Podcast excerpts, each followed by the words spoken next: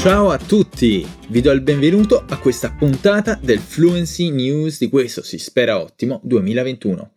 Sono Renato Marinelli, il vostro nuovo prof di italiano della Fluency Academy e spero che abbiate iniziato quest'anno con il giusto atteggiamento.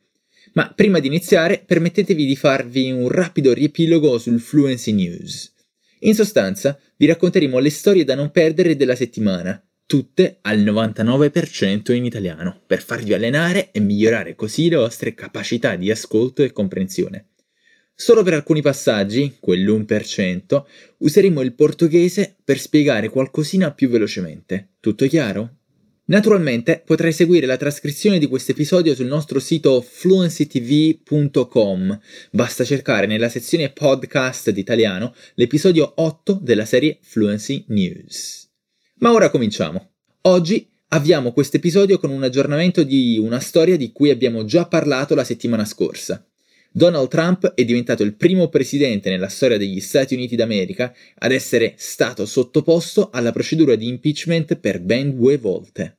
Infatti, solo a distanza di giorni dal suo ultimo giorno in carica, il presidente ha ricevuto la procedura di impeachment e, inoltre, al momento è coinvolto nel processo al Senato in relazione sia a questa procedura sia per altre investigazioni di carattere penale e civile.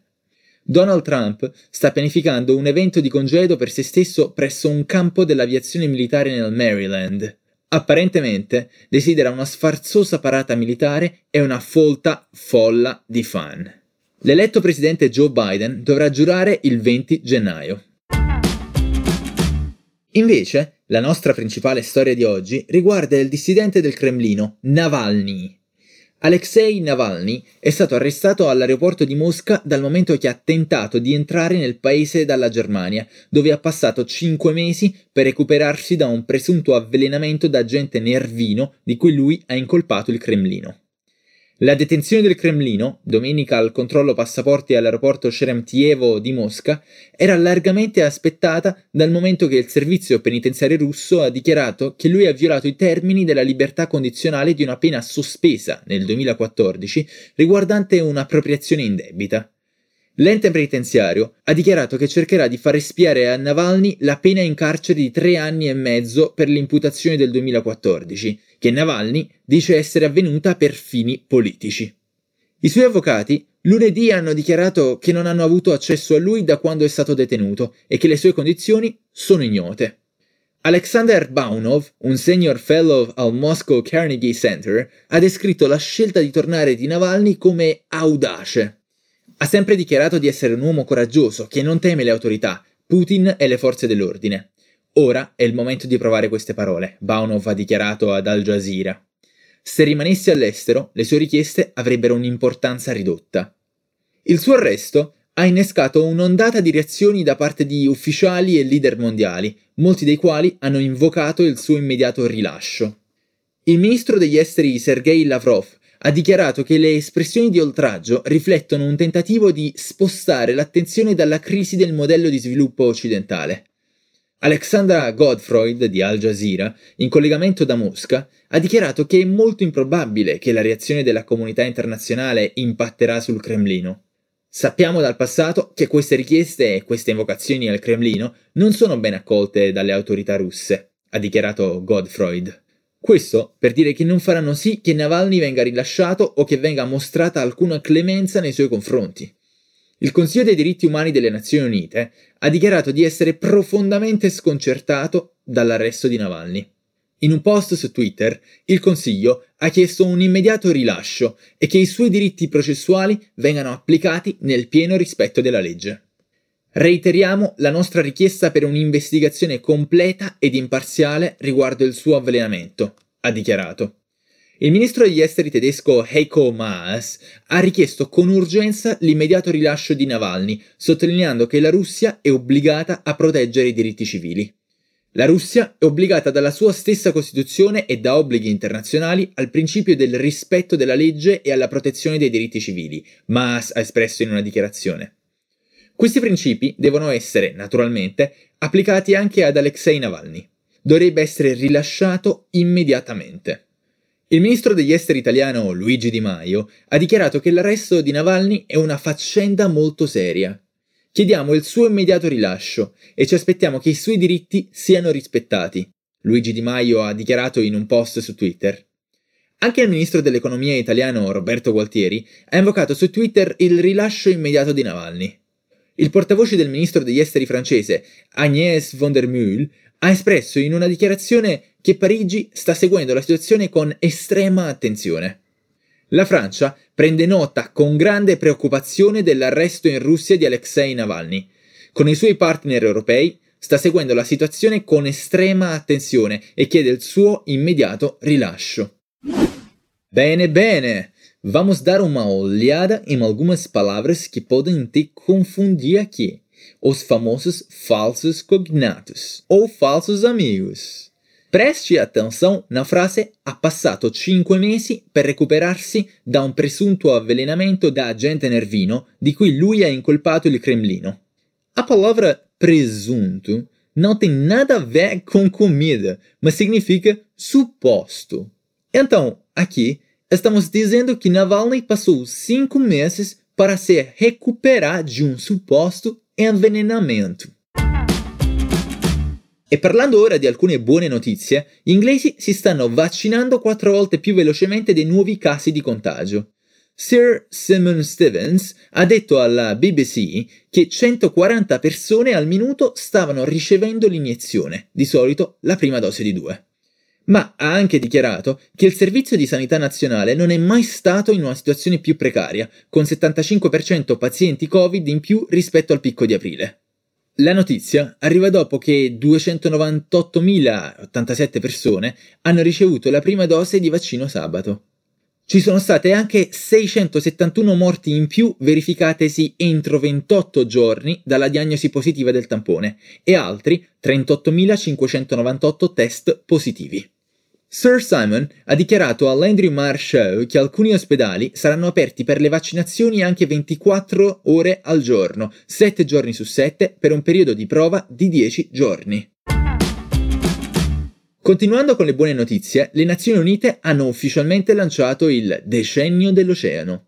Il 1 gennaio 2021 la Commissione Oceanografica Intergovernativa dell'UNESCO ha ufficialmente dato il via al Decennio dell'Oceano, un decennio di focus sui nostri oceani per migliorare la conservazione e la comprensione scientifica. Secondo la Commissione c'è molto da fare durante il prossimo decennio. La Commissione afferma che il suo obiettivo è di aumentare la ricerca, lo sviluppo, l'osservazione e la riduzione delle capacità di rischio in tutto il mondo in un'alleanza con le migliori organizzazioni di ricerca scientifica, istituzioni e governi. Infine, nell'episodio di oggi, i soccorritori hanno confermato segnali di vita da parte di 22 minatori cinesi intrappolati da una settimana dopo un'esplosione hanno mandato un biglietto con scritto Non smettete di raggiungerci, quando i soccorritori, cercando segnali di vita, hanno inviato delle razioni di cibo attaccate ad un cavo. Una connessione telefonica è stata ora installata. Il destino di altri dieci uomini dispersi rimane ignoto. Gli incidenti nelle miniere in Cina non sono rari e sono spesso dovuti allo scarso controllo sui regolamenti. I 22 sono intrappolati alla miniera di Hushan, vicino Yantai, nella parte est della provincia dello Shandong, il 10 gennaio, dopo che un'esplosione ha danneggiato l'uscita e il sistema di comunicazione della mina, che era ancora in costruzione. I soccorritori hanno passato giorni a setacciare ed aspettare qualche segnale di vita dei sopravvissuti, fino a quando hanno sentito tirare la fune che avevano abbassato nella miniera. Secondo i media regionali, i soccorritori sono riusciti a mettersi in contatto con alcuni dei minatori attraverso profondi e sottili pozzi di comunicazione che hanno scavato dalla superficie. Hanno poi inviato cibo, medicine, carta e matite nella cavità. Secondo la nota scritta a mano che hanno recuperato dal pozzo, 12 persone sono vive nella sezione centrale della miniera. Ci sono altri 11, di cui uno è ferito, mentre lo stato degli altri 10 rimane ignoto, ha dichiarato il minatore che ha scritto la nota. In quest'ultima ha chiesto degli antidolorifici e ha detto che sperano nel salvataggio, prima di concludere ringraziando la squadra di soccorso. Più tardi, lunedì, Chen Fei, il deputato segretario della città di Yantai dello Shandong, ha dichiarato che un collegamento telefonico è stato effettuato con i minatori intrappolati che, ha continuato, sono al momento molto deboli. Dopo che abbiamo aperto il terzo pozzo, questo ha avuto un effetto molto galvanizzante sulle persone intrappolate. Erano molto fiduciosi e speranzosi che sarebbero presto usciti dalla miniera, ha dichiarato in una conferenza stampa. Abbiamo compreso che hanno bisogno di medicine d'emergenza ed equipaggiamento. Due pacchi di rifornimenti ed uno di medicine è stato inviato nella miniera, che il signor Chen ha dichiarato essere sufficienti per due giorni. Oltre ad antidolorifici, i 12 minatori hanno anche chiesto farmaci antinfiammatori e garza medica per il ferito. Uno dei soccorritori ha detto che stanno facendo una lotta contro il tempo per tirare fuori i minatori. Come prossimo passo, continueremo ad usare le sonde ed altro equipaggiamento per contattare quelli che sono ancora intrappolati. Al contempo, stiamo accelerando la liberazione del pozzo principale e scavando altri pozzi aggiuntivi di salvataggio. I media cinesi riportano che ci sono altri pozzi di salvataggio in costruzione nella speranza che i minatori, che si ritiene siano a circa 600 metri dall'entrata, possano essere evacuati. Queste sono senza dubbio delle belle notizie. Speriamo vivamente che anche gli altri minatori vengano salvati e che possano essere portati sani e salvi a casa. Na notícia, aparecem algumas palavras no plural. Vejamos o caso de duas palavras que terminam em co no singular, mas formam o plural de forma diferentes. A primeira é paco, que significa pacote, e forma plural em PAC, com que. A outra é fármaco, que quer dizer remédio, mas forma o plural em farmaci, com ti. Essa diferença tem a ver com a sílaba tônica de cada palavra. De modo geral, as palavras paroxítonas, ou seja, aquelas com a sílaba forte na penúltima sílaba, formam o plural em que, e as proparoxítonas, aquelas com a tônica na antepenúltima, formano o plural in ci. Bene, questo è tutto per l'episodio di oggi. Spero davvero che ti sia piaciuta questa Fluency News e che abbia migliorato le tue abilità di ascolto e comprensione. Vi ricordo che ogni settimana esce una nuova puntata di Fluency News e che, se sentite troppo la nostra mancanza, potete ascoltarvi le altre lezioni e podcast su fluencytv.com. Un abbraccio forte dal prof Renato. Ci sentiamo alla prossima!